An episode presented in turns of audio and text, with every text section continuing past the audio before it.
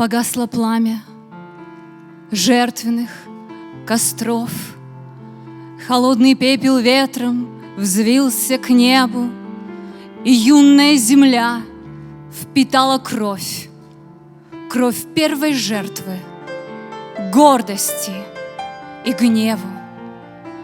Сияло небо чистой синевой, Кричали птицы в необъятной сине. Первый убийца видел пред собой Ужасный плод слепой своей гордыни. Не содрогнулся каменной душой, Не вымолил божественную милость, А просто повернулся и пошел – как будто ничего и не случилось. Но голос Божий грянул в вышине, заставил повернуть его обратно. О, Каин, Каин, ты ответствуй мне. Скажи мне, где же брат твой, Авель? И вот она — извечная борьба небесного и адского начала. Теперь душой владеет сатана, и горько речь пред Богом зазвучала. Нечистый дух повсюду сеет тьму, и ослепленный тьмой ответил Богу, «Я разве сторож брату моему? Вот здесь моя, а здесь его» дорога. Зачем же ты позволил сатане переступить порог в твою обитель? Вот голос крови вопиет ко мне, и буду я судья тебе и мститель. Уйди отсюда и забудь семью. Наставь навек отца и Еву матерь.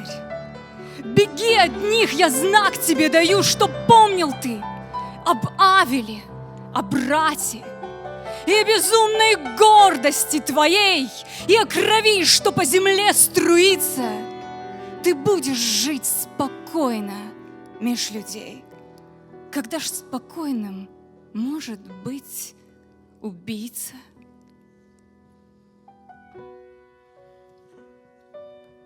Прошли века. Уже не ведется счет – убийством и кровавым преступлением. И по земным дорогам кровь течет, и кажется, не будет ей отмщения. Но с первых человеческих эпох Сквозь бесконечный ляск мечей и сабель Убийц к ответу призывает Бог. Скажи мне, Каин, где же брат твой, Авель? В моих руках. Оружию не быть.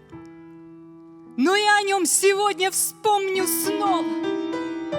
Могу ли я Кай не забыть, когда сильнее меча сражает слово? Вот злобным словом замахнусь порой. Оно способно многое разрушить. Но голос Божий грянет надо мной. Остановись, не бей чужую душу.